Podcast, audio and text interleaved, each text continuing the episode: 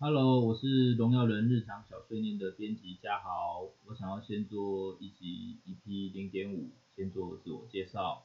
呃，为什么我要开这个节目？呃，因为其实农药长期在新闻媒体上的报道都是比较负面的。那其实一直被人家抹黑，也没有人出来讲过什么。那我本身自己是农药行的经销商。那我其实，在跟农民接触，实际跟农民派药，还有在药剂派物上的实物的经验，会比一般人的丰富。那所以我觉得我出来讲，那有些事情我还会再求证。那我当然一样，我不懂的不会说。那在求证的状况下，我去讲这些东西，我觉得是 OK 的。那我本身自己不是化工科的相关科系出来的。哦，我是大学，我大学的学历是体育系。那可是其实体育系对人体生理学上的诸多研究其实也是有相关联的。那我可以侧面的去了解农药，它对大学体育系的这些相结合，那我们可以去做一些了解这样子。那其实大部分的人。身边都没有卖农药的朋友，你有听过人家自我介绍说：“Hello，你好，呃，我的职业是卖毒，啊不是，我的职业是卖农药。”一般很少有朋友会是有卖农药的。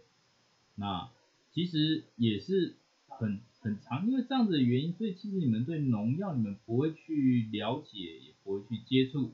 那你们接触到的时候，就是在新闻上的一些比较耸动的标题，比如说哦，蔬菜今天蔬菜验到超标五十倍之类的。